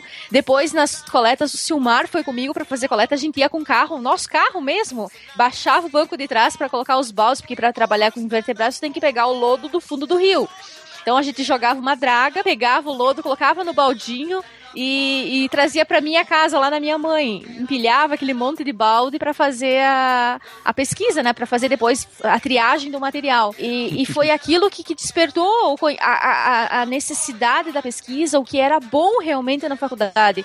E, e foi a pena que foi no último semestre, né? Foi no final da faculdade. E é claro, daí depois tudo isso levou pra pós-graduação, pra especialização que eu fiz e pro, pro mestrado, né? No mestrado eu não trabalhei mais com invertebrados, trabalhei com algas, então já que era o que eu estava trabalhando, que eu, o trabalho, o que eu trabalho atualmente, mas que também que é bioindicador, né? Então hoje eu digo que eu descobri o que era bom na faculdade lá no último semestre. Eu descobri o que era ciência, o que era fazer ciência no último semestre da faculdade. A sua sorte é que você teve 100% de aproveitamento, né? Você já entrou na área e e Sim, já se é, identificou. é. Uhum. Me- mesmo que foi no último semestre, mas você já se identificou de, de, de, né, logo. Uma coisa que eu falo muito para os meus alunos: olha, façam qualquer coisa. Pintou uma bolsa, ou pintou um congresso, ou pintou um encontro, É. alguma coisa, vai. Porque na graduação vocês podem errar à vontade. Façam qualquer coisa, mesmo para vocês terem certeza de que vocês nunca mais vão querer ver isso na vida, né? Uhum. Porque nem que tenha certeza do que você não quer fazer. E aí eu, eu acabei seguindo mais ou menos isso. Hoje eu, eu sou biólogo, trabalho com biologia marinha, com bentos de, de ambientes marinhos, ambientes recifais. Uhum. Mas já estagi- estagiei em laboratório de patologia humana, já fiz caldo de, de, de cocô e xixi para análises clínicas, já estagiei em laboratório de microbiologia, já estagiei, na época eu estagiei lá no Instituto de Botânica lá da, da- de São Paulo, trabalhando com, com química de planta, assim, eu fiz de tudo para depois finalmente, olha, eu não quero nada disso. E aí eu tive certeza, mais certeza ainda de que eu, eu queria ir para a parte marinha. E, e foi ali nesse, nesse último semestre que eu falei. Realmente é a biologia que eu deveria sempre ter feito, fiz por acaso, e foi ali que eu, que eu me encontrei na vida. Hoje eu não me vejo fazendo outra coisa que não seja aquilo que eu fiz na faculdade e que eu trabalho hoje, né? Eu não me vejo fazendo outra coisa. Fê, faz um high five aí, por favor.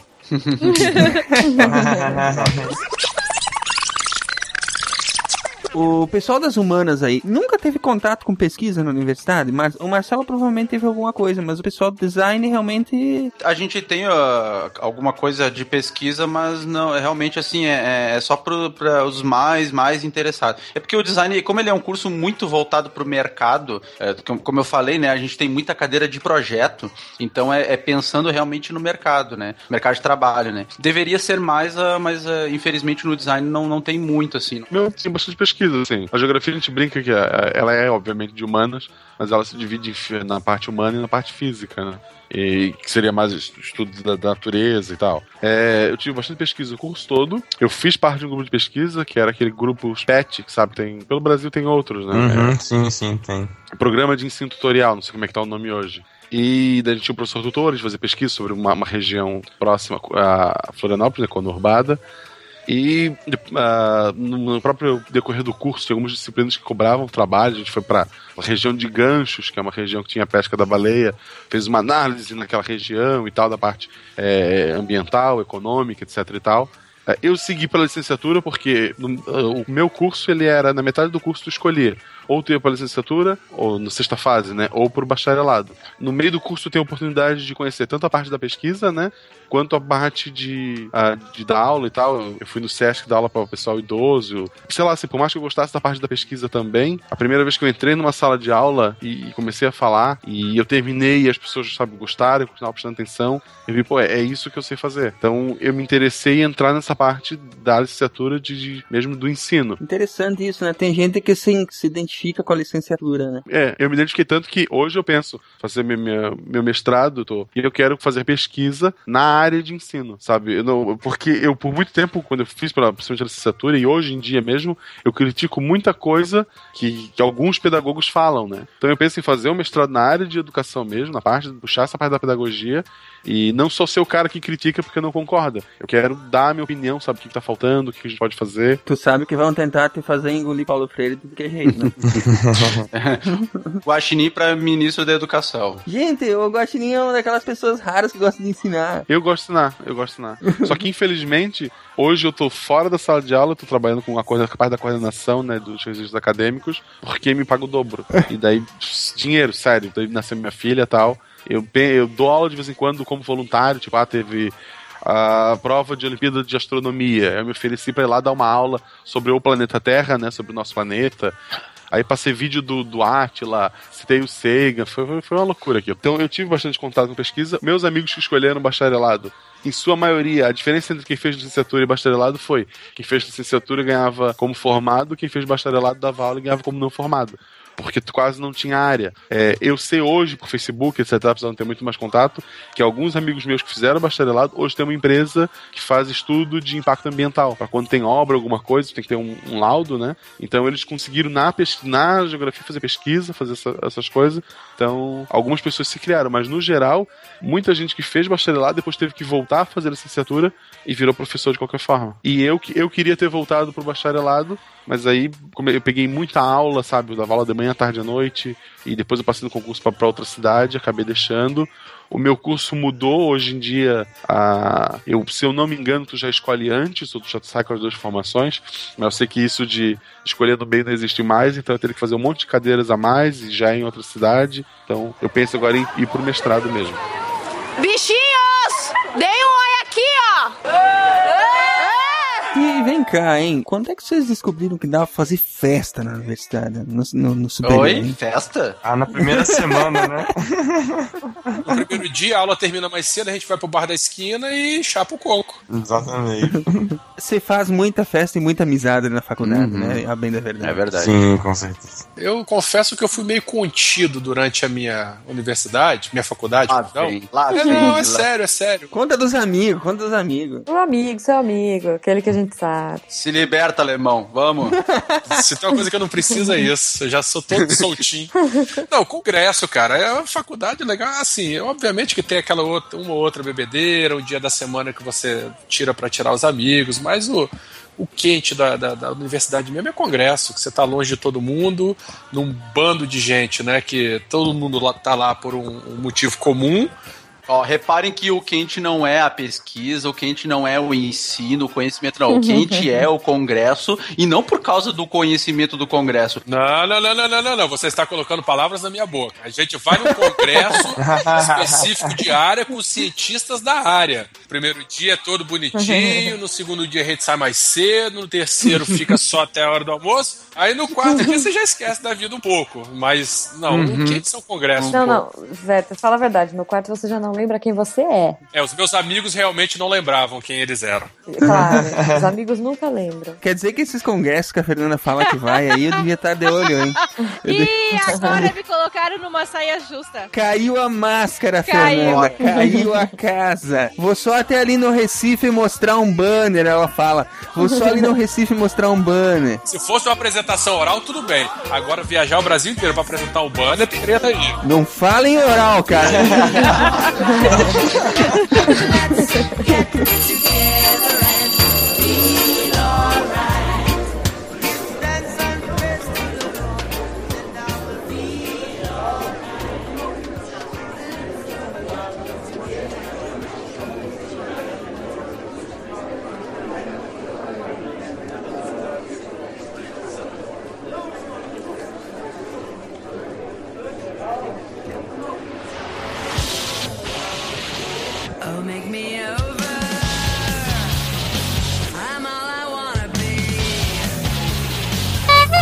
Yes! You have new mail. Sejam bem-vindos, amigos do Pause, ao Mural de Recados, a sessão onde a gente recebe comentários, feedback dos ouvintes e treta. Eu sou Marcelo Guaxinim. Eu sou a Estrela e qual que é treta hoje? Eu não sei ainda, mas eu sei que a gente recebeu hoje um patrono. Nosso querido amigo Inaldo. Oi, pessoal. Oi, amigos do Pause. Inaldo, duas perguntas. O que, que você faz da vida? Sou médico. Médico? É. Tipo, de vago, assim, participou com a gente? Isso, mas a gente faz coisa diferente. ah, tá. E a segunda pergunta, que é a mais importante, Team Estrela ou Guaxa? Eu vou de Tinguacha, mas depois eu mando uma mensagem pra Estrela. Porra, você bota muita pressão, Marcelo. Da outra vez foi a Cris, ela ficou em cima do muro, mas todo mundo sabe que era Guaxa. Semana também. Então, pessoal, já que a gente tá falando em patronos, e não patrões, o Silmar Cabral, vamos ler rapidamente aqui o nome de quem nos apoia e de quem tá nos ajudando nesse processo. Estrela, pode ler o primeiro. Adalto Hurlanete. André Ex, sem sobrenome Luiz, Quaslavik e agora o maior nome. Meu Deus do céu. Antônio Carlos. Caio Barros. Cássio Santana. Celito Felipeto. Daniel Alexandre Moreira. Daniel Lima. Daniel Medina Hardoy. Daniel Scopel. Diego Fernandes Rodrigues. Dines. Dines, isso mesmo? Dines. Dines Bortoloto. Diogo Marchevix. Jonatas André Gueto. Douglas Jandosa. Evandro Lopes. Fernando. Fernando- Ah, desculpa. É porque eu esqueci que tinha convidado. Fernando Araújo. Fernando Carletti. Fernando Pérez Tavares. Gabriel D. de Arruda. É um D, né, é, Guaxinim? É um D, é um D do, do, do One Piece, provavelmente. Gabriel Tulli. Genício Zanetti. Giovanni Fedaldo. Everton Souza Ribeiro. Igor Alcântara. Igor Alcântara. Você sabe quem é esse, Naldo? Sei, sei. É o cara lá dos ateus satanistas do mundo freak. Exato. Ele, ele participou de um podcast do. Foi o de China, né? Com a gente. Foi. Talvez um Foi. dia ele volte. Olha só, eu vou ler meu nome. Hinaldo do Nascimento Magalhães. Verdade. Ô, louco. Pra provar que ele é o patrono. Exato. Isaías Gonçalves. Jaísa Pires Marinho. João Olavo Baião. José Abel Mendonça. José Antônio Oliveira. José Antônio Oliveira de Freitas. Quase que são parentes, né? Não será que Quase que, a são? gente, quase que a gente só precisa ler um nome, né? A gente corta o outro. Josi Mantoan Rocha. Kevin Mendes Leite. Leandro Correia. Leonardo C. Salt. É, eu Sati. acho que é Sati Ah, mesmo. Sati, desculpa. Salt é a, a Jali. É, Luciana Carneiro. Luiz Eduardo Andrade. Marline Aparecida Zenz. Masaki Mori. Maurício Linhares. Neilson José Vilela. Odilei Vial Machado. Patrícia Oliveira Bento Ferreira. Pedro Henrique Borges da Silva. Rafael Brizola. Rafael dos Santos Lima. Rafael M. Fortes. Rafael R. da Silva. Renato Marques Carvalho. Roberto C.R. Silva. Rodrigo S. Morcelli. Roger Ribeiro de Aguiar. Rogério AA. Deve estar buscando ajuda. Ah, é, pode ser. Rosiane Shimomukai. Sumomo cai. Quase o Chichibukai, né? Quase cai. Tiago da Cunha Borges. Tiago Oliveira Martins Costa Luz. Tiago Souza Fraga. Então, após essa linda lista de quem está nos ajudando aqui, além disso, o Mural de Recados também tem um espaço para a gente divulgar eventos. Se você quiser divulgar um evento, mande pra gente por e-mail contato arroba com o assunto divulgar evento, que a, a Jujuba ou o Silmar separam pra gente estar divulgando aqui. A gente poder espalhar a palavra da ciência. E essa semana a gente teve muitos e-mails de divulgação de eventos. Milhares, milhares, milhares. Compensar a semana passada. Talvez tinha semana passada e a gente só não leu. É, pode ser também. Então leia qual é o primeiro evento. O primeiro evento que mandou foi o Marcelo Barbosa. Ele tá Bonito tipo. nome. Oi? Bonito nome, Marcelo. Ah, ninguém. Nenhuma estrela manda esse e-mail pro Nunca, Sidecast. nunca. Estrela é única. Marcelo é balaio. É, ele mandou um evento que é o quarto simpósio de dispositivos de assistência ventricular e coração artificial, que vai acontecer no dia 25 de setembro agora. Então, lá no Instituto Dante Pazanese de Cardiologia, próximo ao Parque Ibirapuera, em São Paulo. É, o pôster e as inscrições vocês vão encontrar aqui no link também, quem quiser participar. Exato. Também mandou e-mail pra gente a Cristiane Freire, que esteve aqui com a gente na semana. Na semana não, no mês passado, representando os patronos. E é engraçado que ela tá em Manaus e ela mandou um evento em Florianópolis. a Oktoberfest. Pra quem não sabe, vai ter Oktoberfest agora mês que vem em Blumenau, que é aqui do lado de casa. Esse ninguém manda, né? Evento. É, não, Oktoberfest ninguém manda, convite ninguém manda. Oktoberfest, é, Oktoberfest, dia 10 do 10 de 2015, na faculdade Sesusk, lá em Florianópolis. O site site do evento é www.oktobertest.com.br. E ela mandou também um evento no, chamado Y-Test. Caramba! Encontro Mineiro de Testes Softwares, dia 21 do 11 de 2015, na Unilb, é, em Uberlândia, Minas Gerais. O site do evento é ytest.com.br. Conveniente. Y de mineiro mesmo, tá, gente? Não é de Wi-Fi, é, U-A-I teste. Recado de Naelton Mendes de Araújo, astrônomo, 52 anos do Rio de Janeiro. O, divulgando o 18º Encontro Nacional de Astronomia ENAST, de 38 de outubro a 2 de novembro em Belo Horizonte, Minas Gerais. www.enast.org.br Eu até dar um histórico aqui do evento, tá? Mas a gente coloca isso no post pra quem quiser dar uma olhada. Minas tá bombando em eventos, né? Pois é. Ah, e eu queria divulgar mais um evento, Marcelo. Fale. Dia 1 de outubro estreia no Brasil, Perdido em Marte. Verdade. E a gente tá fazendo uma campanha, vocês podem procurar no Facebook, lá no, no grupo do Amigos do Pause, pra todo mundo se encontrar nas suas próprias cidades. A galerinha do SciCast quer se encontrar e lá assistir o filme e tal, pra divulgar. E, tipo, imagina um filme de ficção científica. Tem que assistir. Quem lê o livro também tá super empolgado pra assistir esse filme. Com certeza. É, eu li. Você lê, é bom? É um livro, não é? Um livro, muito bom o livro. É, o livro é excelente. O problema é que eu vi o trailer antes de ler o livro, então eu vi o Matt Damon o tempo todo ali, mas é, o livro é muito bom. O sinal é uma boa desculpa pra você que quer convencer a namorada a ir ao cinema. Ela vai falar filme de ciência, não sei, tu fala Matt Damon. Tá aqui a foto dele, olha só, de, de astronauta, ela vai. Foi assim que eu convenci minha esposa, por sinal. Exato. Então, olhem lá, vejam o que, que a galera tá combinando na sua cidade. Vamos lá, todo mundo se encontrar aqui. Em Curitiba a gente também vai. Vocês vão aí, Marcelo? Eu devo ir em Blumenau, eu vou ver o dia, ver se o pessoal daqui tá afim. Isso aí. Eu vou também, tô, tô sendo pra inaugurar o cinema novo aí com o maior, né? Da onde você é, hein, Noda? Ah, eu sou de Teresina, no Piauí. Ah, opa, será que tem ouvinte? Tem, né, Estrela? Já tem ouvinte no Acre. um, que é 10% da população. É.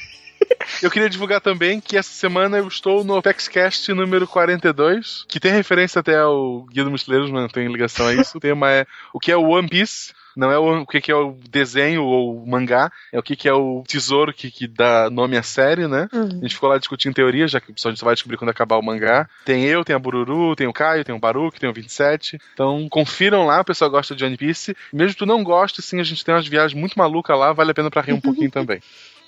Os, é, lá é onepcx.com.br. O link vai estar no post. Acho que recado é isso, né? Certo. Então, deu de recados e agora vamos para o e-mail. Como hoje ficou muito grande, vamos escolher um e-mail só para representar os milhares que a gente recebeu essa semana. Só que não. Então, Estrela, quem é, quem é este e-mail que você selecionou? O e-mail é do Thiago Melo, ele é analista de sistemas, tem 20 anos e é de São Gotardo. Sério?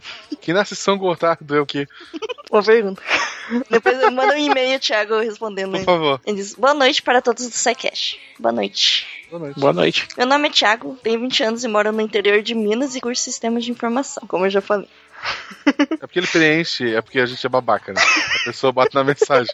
Mas é que o cara tem que preencher o- pelo menu contato, ele tem que botar qual é a profissão dele, a idade. É, tadinho, ele tá se apresentando, né? Exato, exato. Também trabalho como programador na área de TI. Observação: só existe uma empresa na minha cidade nessa área e por algum motivo que eu não conheço, mas detesto, programamos em Pascal. Tá bom? Então, Isso é, isso é ruim? é, dizem que sim. Tá. Sou mais um maratonista pela segunda vez e também dos amigos do Pause. Será que ele tá anotando todas as referências pro Prometheus? Eu espero que sim, né? Pra ganhar a caixinha. Quem não viu os vídeos, vai estar no post também. Tem unbox meu, da Jujuba. Tu fez estrela? Não. Deveria. E acho que do Jedi, que é a pessoa que tá nos bastidores, vocês já ouviram falar muito pouco dele, mas ele é legal. Eu acho o podcast de vocês incrível e é o único. A gente também. É, claro. E é o único que eu realmente sigo. Desde que eu vi sobre robótica, ou seja, a primeira vez, já virei fã. Só que sou fã tem pouco tempo. Acho que tinham lançado o episódio 86, Arquitetura de Computadores. Cara, É, é, faz pouquinho tempo ele já ouviu tudo pela segunda vez. Já tá na segunda maratona. tava pela segunda vez. Esse pessoal tem, tem bastante tempo. É porque eles podem ouvir podcast enquanto trabalham. Entre uma impressora e outra, lá um papel preso, ele tá ouvindo o podcast. Só queria agradecer pelo podcast incrível e pedir para que não parem nunca. Ah, mas tem, tem a Maria, tem a Malu, tem gente que É, vai passar para É. as próximas gerações. Também gostaria de falar que gostei muito de alguns casts históricos, mesmo detestando história. E gostaria muito de ouvir um cast sobre Chernobyl. Eu apoio. Eu também apoio. Eu falei, de- eu Quer dizer. É uma ideia boa. é, Uhum. não, não está no ar esta semana, mas provavelmente semana que vem. Eu falei de Chernobyl em um podcast de outra gente aí. mas o do SciCast vai ser mais científico, lá foi bem jogado. Muito obrigada pela divulgação científica que vocês fazem. Melhor método, três pontinhos. Grande abraço. Grande abraço. É, grande abraço. Grande abraço, valeu, querido. Muito obrigado. Muito obrigada, Thiago. Obrigado também. Eu acho que é isso, né? É, por hoje é só. Tá bom de, de recado. Quero agradecer muito ao Inaldo, não só pelo apoio, mas por estar aqui com a gente gravando, se dispôs, configurou o, o, o Audacity lá. Sim. Passou a trabalheirinha com a gente. Eu que agradeço aqui a participação, sou grande fã do SciCast. Obrigada, Inaldo. Continue participando. Na próxima você pode ler um e-mail também junto. é isso, o pessoal tá É. apoiando, a gente vai. Os patronos Platinum Plus, eu não sei como é que é o. o, o- Esmeralda, eu sei, que o, é, eu sei que o Silmar passa uma lista pra gente de quem pode ser chamado. E a gente faz um sorteio, sei lá como, e daí a gente escolhe uma pessoa. Se tu tiver um microfone bosta, a gente vai pro próximo. Se preparem, então. É, né? Se preparem, se preparem. Mês que vem a gente vai estar aí mandando e-mail pra você. Falando, vamos gravar daqui meia hora. Pode ser hoje, como eu fiz com o Inaldo. Então tá, pessoal, uma boa noite. Boa noite, gente. Ou bom dia, ou boa tarde. Boa noite, pessoal. Isso, semana que vem episódio Bom dia, 101. boa tarde. o que, que esperar do episódio 101 estrela? Será que vai ter mesmo? Vai, não vai. Vai estar gravado até o 104. É. Spoilers, spoilers. Altas emoções. Tchau, pessoal. Valeu, um abraço. Tchau, tchau, gente. Abraço. What's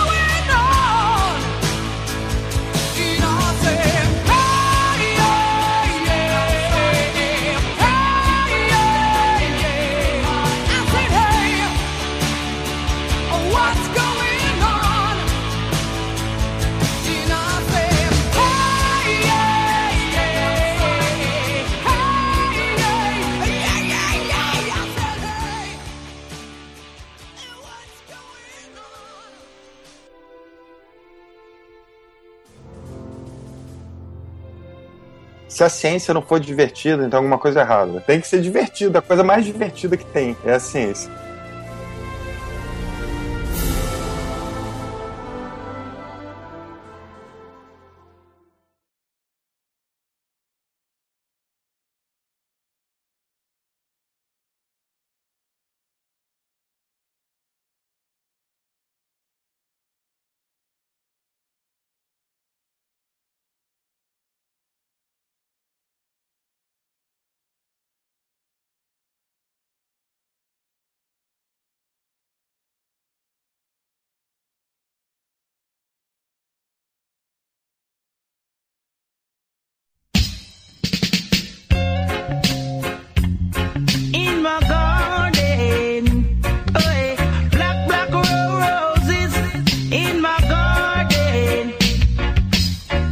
Que são as festas aí na Europa, Giovanni? Na verdade, eu não lembro muito das festas. Ai, ai, ai. I've been traveling all over this world,